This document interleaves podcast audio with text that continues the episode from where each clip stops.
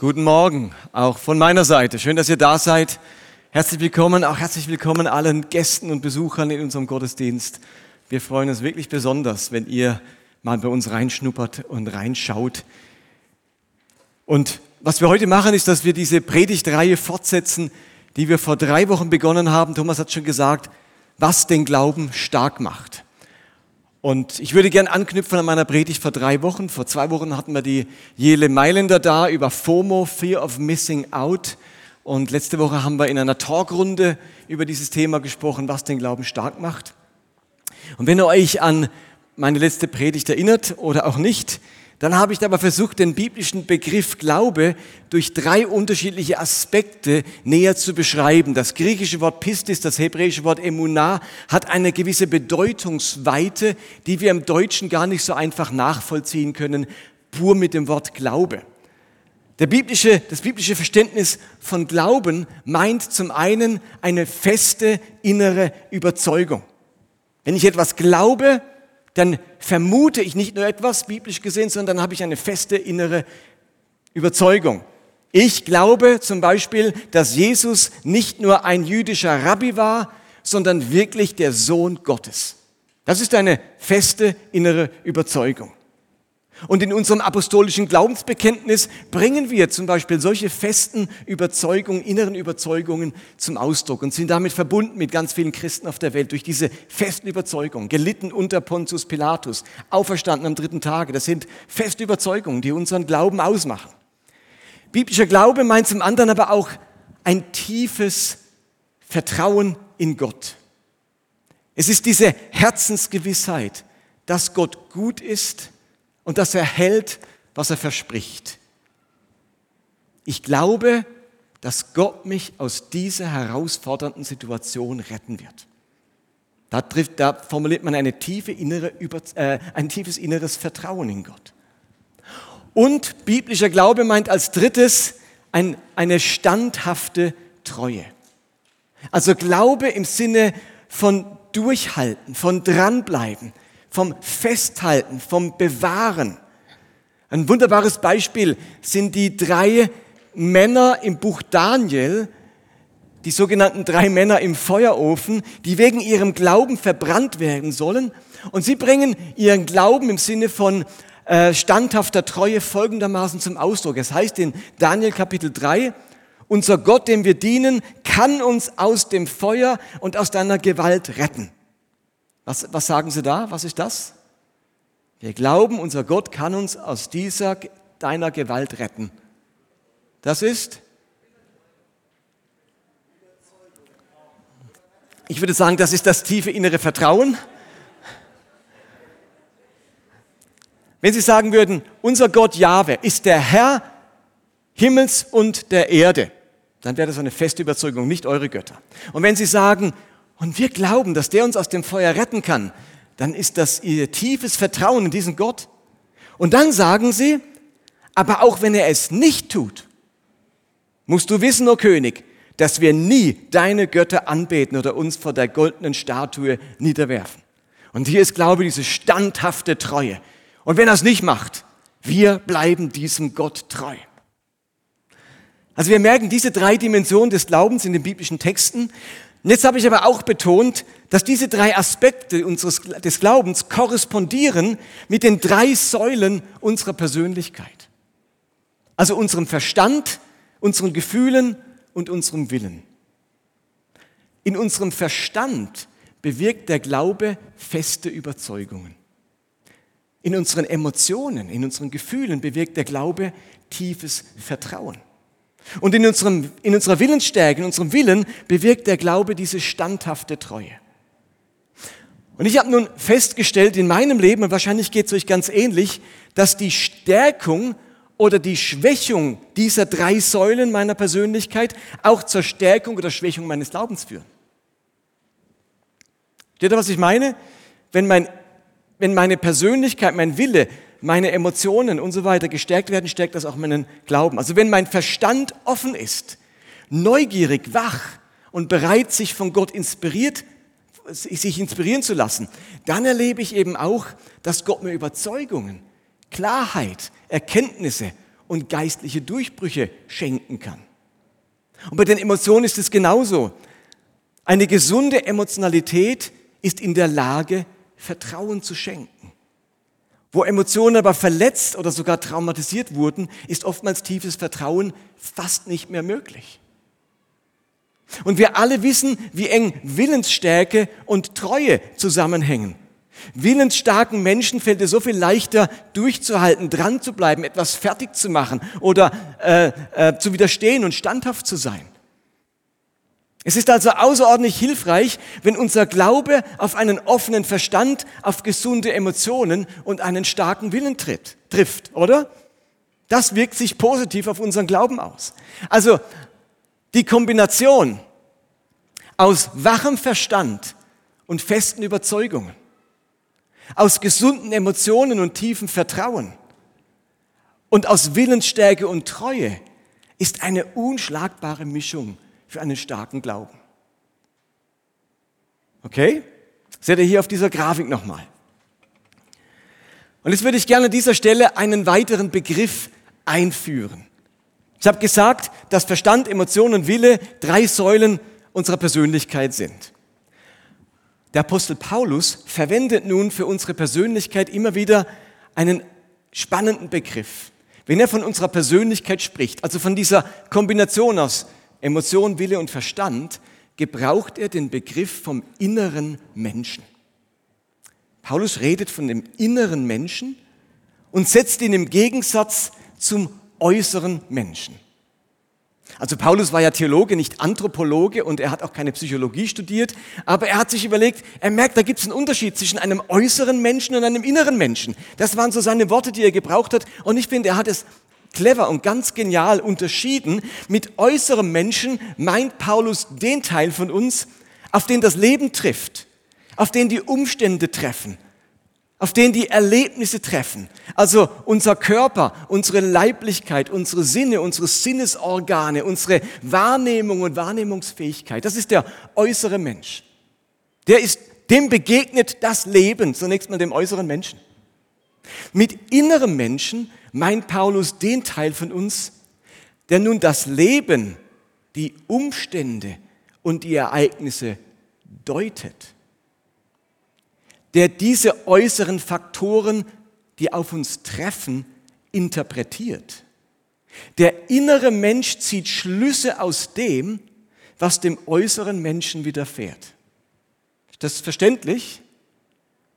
Der äußere Mensch agiert und reagiert und der innere Mensch interpretiert. Und weil diese Interpretation des inneren Menschen, auf die er Erlebnisse des äußeren Menschen unterschiedlich ausfällt, können Menschen die gleichen Erlebnisse machen und trotzdem unterschiedliche Schlüsse daraus ziehen oder unterschiedliche Erfahrungen gewinnen. Ich unterscheide also zwischen Erlebnis und Erfahrung. Erlebnisse sind objektiv, Erfahrungen sind subjektiv. Der äußere Mensch macht ein Erlebnis. Er hat einen Verkehrsunfall. Okay? Der innere Mensch macht eine Erfahrung durch diesen Verkehrsunfall. Und der eine Mensch sagt sich, Gott hat mich im Stich gelassen bei diesem Verkehrsunfall. Und der andere Mensch macht genau das gleiche Erlebnis und sein innerer Mensch sagt, Gott hat mich bewahrt. Versteht ihr, was ich meine? das erleben wir immer wieder. Menschen machen genau das gleiche Erlebnis. Ihr äußerer Mensch nimmt dasselbe wahr, aber der innere Mensch zieht andere Schlüsse daraus, macht eine andere Erfahrung, obwohl man das gleiche Erlebnis macht. Also eben, der äußere Mensch macht Erlebnisse, der innere Mensch macht Erfahrungen. Und weil man sich ja nun, weil sich der äußere Mensch ja selten aussuchen kann, auf welche Umstände er trifft, ist es umso wichtiger, dass der innere Mensch aus dem Glauben heraus befähigt wird, die richtigen Deutungen zu treffen und die richtigen Schlüsse zu ziehen. Und nun hat Paulus eines gelernt. Damit sein Glaube stark bleibt, muss er darauf achten, dass sein innerer Mensch stark bleibt. Damit sein Glaube gesund bleibt, muss er darauf achten, dass sein innerer Mensch gesund bleibt. Und er formuliert das wunderbar in einer Textstelle im Korintherbrief, wo Paulus über diesen äußeren und inneren Menschen spricht. Und diesen Text äh, lese ich euch mal vor. Das sind ungefähr zehn Verse. Und da heißt folgendes. 1. Korinther, äh, 2. Korinther 4, Abvers 8. Von allen Seiten dringen Schwierigkeiten auf uns ein. Und doch werden wir nicht erdrückt. Oft wissen wir nicht mehr weiter und doch verzweifeln wir nicht. Wir werden verfolgt und sind doch nicht verlassen. Wir werden zu Boden geworfen und kommen doch nicht um. Tagtäglich erfahren wir am eigenen Leib etwas vom Sterben, das Jesus durchlitten hat. So wird an uns auch etwas vom Leben des auferstandenen Jesus sichtbar. Jetzt mache ich Sprung zu Vers 16. Deshalb verlieren wir auch nicht den Mut. Mögen auch die Kräfte unseres äußeren Menschen aufgerieben werden. Unser innerer Mensch wird Tag für Tag erneuert. Denn die Nöte, die wir jetzt durchmachen, sind nur eine kleine Last und gehen bald vorüber und sie bringen uns etwas, was von unvergleichlich viel größerem Gewicht ist. Eine unvorstellbare und alles überragende Herrlichkeit, die nie vergeht. So sind wir nicht auf das Schwere fixiert, das wir jetzt sehen oder das unser äußerer Mensch wahrnimmt, könnte ich sagen, sondern blicken nach vorn auf das, was wir noch nicht gesehen haben. Denn die Sorgen, die wir jetzt vor uns sehen, werden bald vorüber sein, aber die Freude, die wir noch nicht gesehen haben, wird ewig dauern. Also Paulus macht eine ganz spannende Gegenüberstellung zwischen den, den Erlebnissen des äußeren Menschen und den Schlussfolgerungen oder den Auswirkungen auf den inneren Menschen. Also der äußere Mensch stößt auf Schwierigkeiten und der innere Mensch ist logisch total down. Nee. St. Paulus sagt, der äußere Mensch auf Schwierigkeiten, aber der innere Mensch wird nicht erdrückt davon. Der äußere Mensch weiß nicht mehr weiter, aber der innere Mensch verzweifelt nicht. Der äußere Mensch wird angefeindet und verfolgt, aber der innere Mensch fühlt sich nicht einsam und verlassen. Der äußere Mensch wird zu Boden geworfen, aber der innere Mensch kommt dabei nicht um. Beim äußeren Mensch, der erlebt etwas vom Sterben Jesu und der innere Mensch erlebt etwas vom Leben Jesu. Die Kraft des äußeren Menschen wird aufgerieben, aber der innere Mensch wird erneuert. Also der äußere Mensch macht ein konkretes Erlebnis, aber der innere Mensch lässt sich nicht vorschreiben, welche Erfahrung er daraus ziehen möchte. Okay? Und zwei Kapitel später kommt Paulus nochmal darauf zurück und beschreibt diesen Sachverhalt nochmal in anderen Worten. Das heißt dann in Kapitel 6 ab Vers 9, ich werde verkannt und bin doch anerkannt. Ich bin ein Sterbender und doch lebe ich. Ich werde misshandelt und doch komme ich nicht um. Ich erlebe Kummer und bin doch immer fröhlich. Ich bin arm wie ein Bettler und mache doch viele reich. Ich besitze nichts und habe doch alles. Auch hier finden wir wieder diesen Unterschied zwischen äußeren Menschen, zwischen Erlebnissen, die ich mache, und dem, was innerlich passiert. Und ich glaube, diese Verse beschreiben, dass Gott in uns etwas schaffen will, das den äußeren Einflüssen trotzen kann. Also Menschen, die inmitten von Traurigkeit innere Freude bewahren können.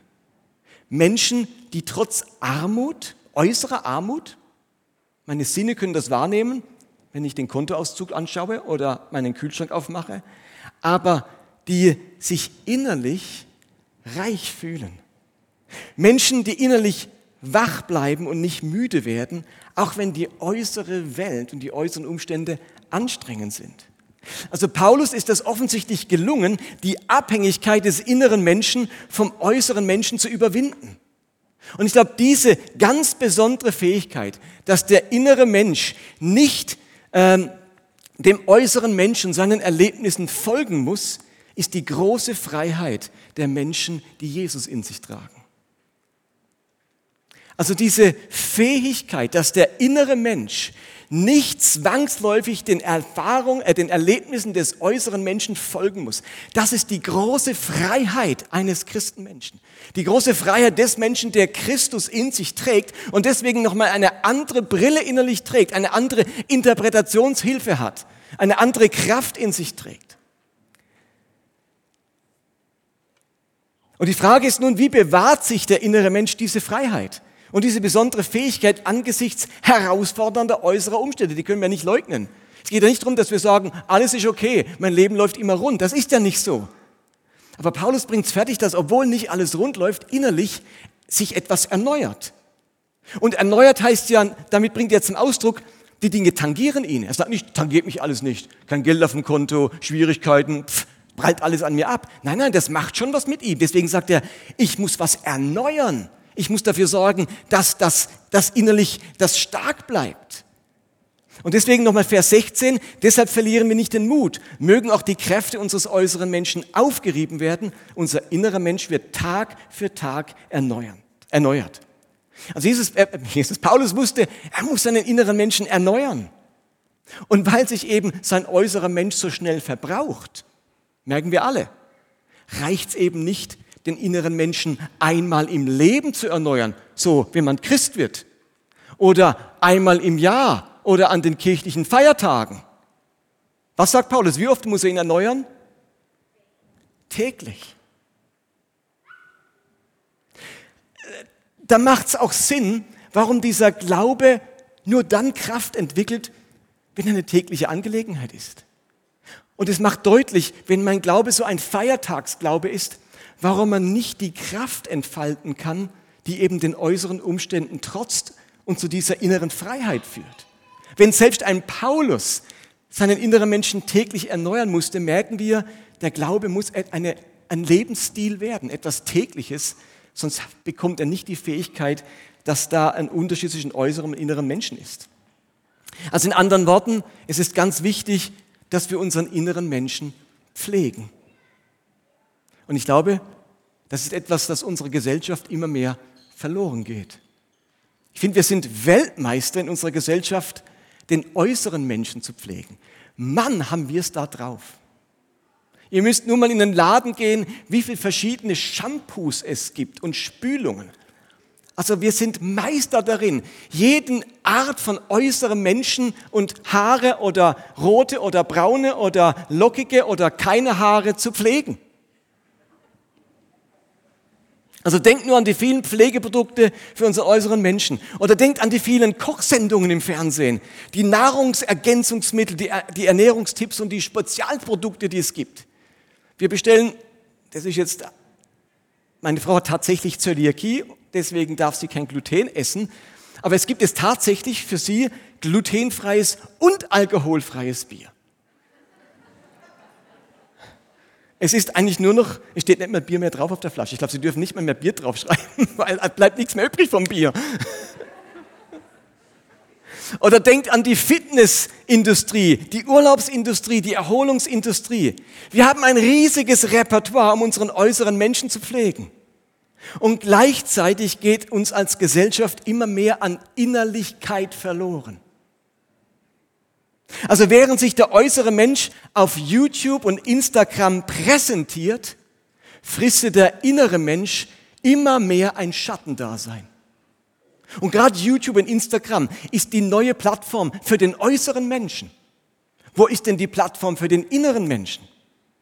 Und das beste Mittel, für einen aufgeriebenen äußeren Menschen ist eben nicht die Urlaubsreise, die Netflix-Serie, der Besuch im Fitnessstudio oder die baldigen Tropfen, sondern die tägliche Erneuerung des inneren Menschen. Ich glaube, darin sollten wir wieder kompetent werden. Wir dürfen das eine tun. Mir tut eine Netflix-Serie richtig gut und auch die Urlaubsreise. Wir dürfen das eine tun, aber das andere nicht lassen. Die Pflege des inneren Menschen. Christen sollten dafür bekannt sein, finde ich, dass sie Experten sind in dieser Erneuerung des inneren Menschen. Und ich würde euch das Ganze gern nochmal grafisch darstellen und da mit einem Beispiel schließen. Also wir haben auf der einen Seite, da seht das gleich, den starken Glauben mit diesen festen Überzeugungen, dem tiefen Vertrauen und der standhaften Treue. Und auf der anderen Seite haben wir den inneren Menschen mit einem wachen Verstand, mit den gesunden Emotionen und der Willensstärke. Ja? Und nun seht ihr da eine Verbindung zwischen den beiden. Zwischen diesen beiden Elementen gibt es eine Korrelation. Also es ist, Korrelation meint eine Verbundenheit, bei der das eine auf das andere Auswirkungen hat. Der innere Mensch hat Auswirkungen auf den starken Glauben. Und der Glaube hat Auswirkungen auf den inneren Menschen.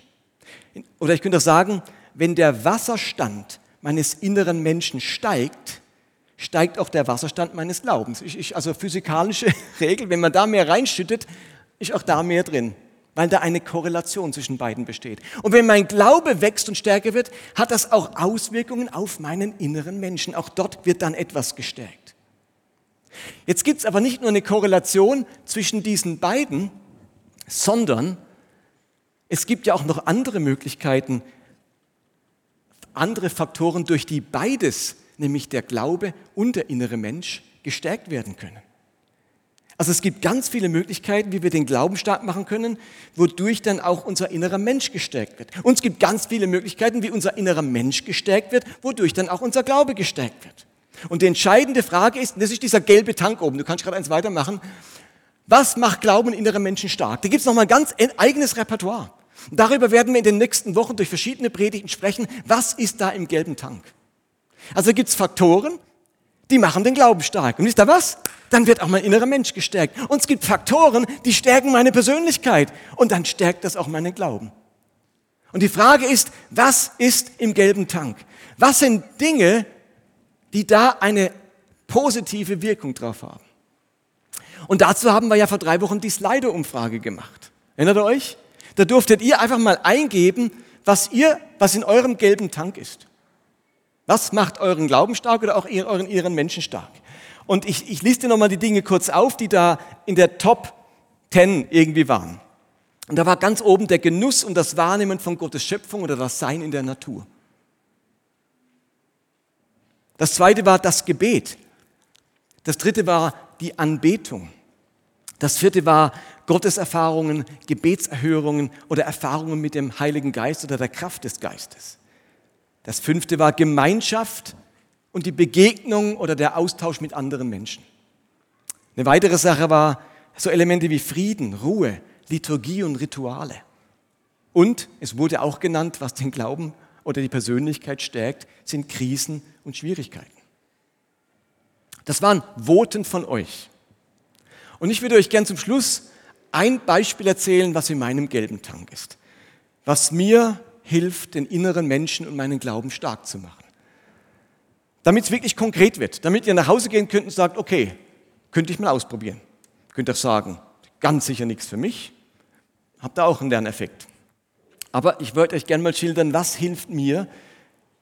Und das ist ähm, etwas, von dessen Wirksamkeit ich nicht, nicht nur theoretisch überzeugt bin, sondern dass ich seit Jahrzehnten auch übe und sagen kann, in der Praxis hat mich das überzeugt. Und das sind Gebetsspaziergänge. Gebetsspaziergänge helfen mir, meinen inneren Menschen zu stärken. Es ist für mich eine der besten Möglichkeiten, das zu erleben, was Paulus da im Korintherbrief schreibt, nämlich mögen auch die Kräfte des äußeren Menschen aufgerieben werden, unser Innerer wird von Tag zu Tag erneuert. Ich versuche möglichst regelmäßig von Montag bis Freitag einen Gebetsspaziergang zu machen. Jeden Morgen bringe ich um 7.25 Uhr meine Tochter an die Ecke von unserem Grundstück und dort trifft sie dann auf ihre Freundinnen und dann laufen die miteinander zur Schule. Ich schnappe mir danach mein Fahrrad und fahre in das nahegelegene Waldstück. Und dort laufe ich dann meine Runde durch den Wald immer die gleiche Runde, circa 3,5 Kilometer, circa 45 bis 60 Minuten. Und donnerstags begleitet mich dann immer Nina und wir machen einen gemeinsamen Ehegebetsspaziergang. Und was empfinde ich nun als die großen Vorteile eines Gebetsspaziergangs? Vielleicht habt ihr eure ganz eigenen Erfahrungen damit, dann ähm, könnt ihr wahrscheinlich sagen, genau das erlebe ich auch so. Oder es ist was, wo ihr sagt, oh, könnte man mal ausprobieren. Also ich finde, ein Gebetsspaziergang verbindet verschiedene Elemente, die bei Slido ganz hoch bewertet wurden. Zum einen bin ich tatsächlich bei einem Gebetsspaziergang in der Natur und in Gottes Schöpfung. Also ich mache meinen Gebetsspaziergang nicht ums Mobiliar im Wohnzimmer. Ich laufe nicht von Küche in Wohnzimmer, Schlafzimmer wieder zurück, sondern ich bin in der Natur. Und das Erlebnis der Natur tut meinem inneren Menschen gut. Fast täglich begegnen mir irgendwelche Tiere, Spechte, Rehe, Hasen, Eichhörnchen und augenblicklich ganz besonders viele Blindschleichen. Und da ist ein kleiner Teich mitten im Wald, der fast täglich seine Form und Größe verändert, je nach Regen und, und Grundwasser oder so. Ich, ich verstehe es auch nicht ganz, warum der dauernd anders aussieht. Und ich sehe faszinierende Felsen und beobachte, wie sich der, die Natur wieder umgestürzte Bäume einverleibt. Also ich erlebe die Natur und es hat ja einen Grund, warum so viele das für euch geschrieben haben. Das hat Auswirkungen auf unseren inneren Menschen. Zum anderen habe ich ungestört Zeit zum Beten. Mein Handy ist in dieser Zeit im Bitte nicht stören Modus, damit mich keine Kurznachrichten oder Anrufe unterbrechen. Und ich bin auch nicht abgelenkt durch irgendetwas im Haus, das mir dann einfällt, was repariert werden sollte oder was sonst irgendwie meine Aufmerksamkeit auf sich zieht. Ich begegne auf diesem Weg auch kaum anderen Menschen und kann darum auch immer wieder laut beten, ohne dass die Leute denken, dass ein Irrer durch den Wald läuft, der Selbstgespräche führt. Und ich kann in diesen Zeiten Gott alles hinlegen, was mich beschäftigt, für wichtige Anliegen beten und Gott mein Herz zeigen. Und wisst ihr was? Manchmal sind diese Gebetsspaziergänge tatsächlich Selbstgespräche. Aber indem ich mir selbst erzähle, was gerade in mir abgeht, was ich gerade denke oder fühle, entwirrt sich das Knäuel in Kopf und Seele. Und es entsteht Klarheit, Verständnis, Perspektive, oder auch so Seelenhygiene für meinen inneren Menschen. Also Selbstgespräche haben den Vorteil, dass ich das Gedankenknäuel in Worte fassen muss. Und damit muss ich es irgendwie klären, wenn ich Worte finden möchte. Deswegen hilft es mir auch laut zu sprechen, damit ich nicht weiter nur denke. Das ist der zweite Vorteil. Zum Dritten mache ich auf diesen Gebetsspaziergängen tatsächlich Gottes Erfahrungen, indem ich erlebe, wie Gott mir Impulse oder Gedanken schenkt. Für mich sind diese Gebetsspaziergänge die kreativsten Zeiten meines Tages. Dort kommen mir die Ideen. Dort erlebe ich am stärksten Inspiration. Dort habe ich Aha-Momente bestimmten Bibelstellen gegenüber, bestimmten Themen oder mir selbst gegenüber. Es sind auch Momente der Selbstreflexion. Ich glaube, aus diesen Gebetsspaziergängen erlebe ich, werden viele meiner Predigten oder meiner Podcasts geboren. Ich könnte die Arbeit, die ich tue, nicht leisten ohne diese Gebetsspaziergänge. Immer wieder kommen mir ganz wichtige Ideen, wo ich denke, oh, den Gedanke möchte ich festhalten und dann nutze ich mein Handy als Diktiergerät und spreche mir das drauf, um es dann festzuhalten und später weiterverarbeiten zu können. Das, dieses Diktiergerät ist für mich ganz wesentlich, damit ich bestimmte Impulse nicht krampfhaft im Kopf festhalten muss, um mich dann da, zu Hause daran zu erinnern, sondern ich kann sie einfach aufs Handy sprechen, dann, dann sind sie erstmal gespeichert und ich bin wieder offen für weitere Gebete, Impulse oder Gedanken. Aber es kennt ihr alle, wenn man Gedanken festhalten muss, ist der Kopf blockiert. Weil man ja sich an was erinnern muss. Und da hilft mir heutzutage hat fast jedes Handy irgendeine Art Diktiergerät dabei, um das festzuhalten. Und zudem gibt es inzwischen eine Menge wissenschaftlicher und medizinischer Studien, die belegen, dass Menschen, die gehen und das auch noch an der frischen Luft, deutlich kreativer sind als diejenigen, die nur am Schreibtisch sitzen oder im Sessel sitzen. Es gibt eine neue Studie ähm, der Stanford-Universität und da kann man lesen, beim Gehen hat man mehr kreative Ideen als im Sitzen. Diese oft beobachtete Erfahrung bestätigt jetzt eine amerikanische Studie. Selbst das gemächliche Gehen auf einem Laufband fördert die Kreativität, wenn auch weniger stark als ein Spaziergang im Freien. Das ist so und das habt ihr wahrscheinlich selber auch schon so erlebt, dass so ein Gehen, vielleicht hat es mit dem Kreislauf zu tun, Sie haben noch nicht herausgefunden, warum das so ist, aber es ist so. Das ist also der dritte Grund.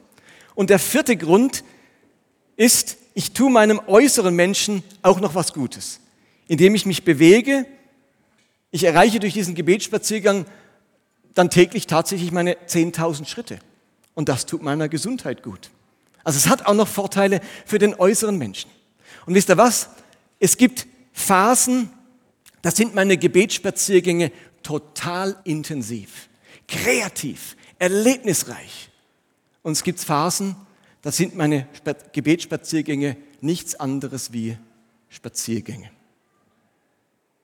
Und über die letzten 30 Jahre habe ich gemerkt, dass beides gut ist. Ob es Gebetsspaziergänge oder nur Spaziergänge sind, es tut meinem inneren Menschen gut. Egal, ob geistlich intensiv oder nur Spaziergang, es stärkt meinen inneren Menschen. Es ist ein Ort der Kraft. Und ein starker innerer Mensch ist eben eine ganz wichtige Voraussetzung für einen gestärkten Glauben. Und darum würde ich euch einfach mal Folgendes empfehlen. Probiert doch das mit dem Gebetsspaziergang, einfach eine Idee, mal einen Monat aus. Und schaut mal, was es mit eurem inneren Menschen macht. Und wahrscheinlich müsst ihr eure eigene Zeit, eure eigene Dauer und euren eigenen Rhythmus finden, abhängig von eurer Lebens- oder Arbeitssituation. Aber die Kombination aus Natur, Gebet, Gotteserfahrung, Inspiration und Gesundheit ist doch eine ziemlich coole Kombination. Mögen auch die Kräfte unseres äußeren Menschen aufgerieben werden. Unser innerer Mensch wird Tag für Tag erneuert. Diese Erfahrung wünsche ich euch von ganzem Herzen. Amen.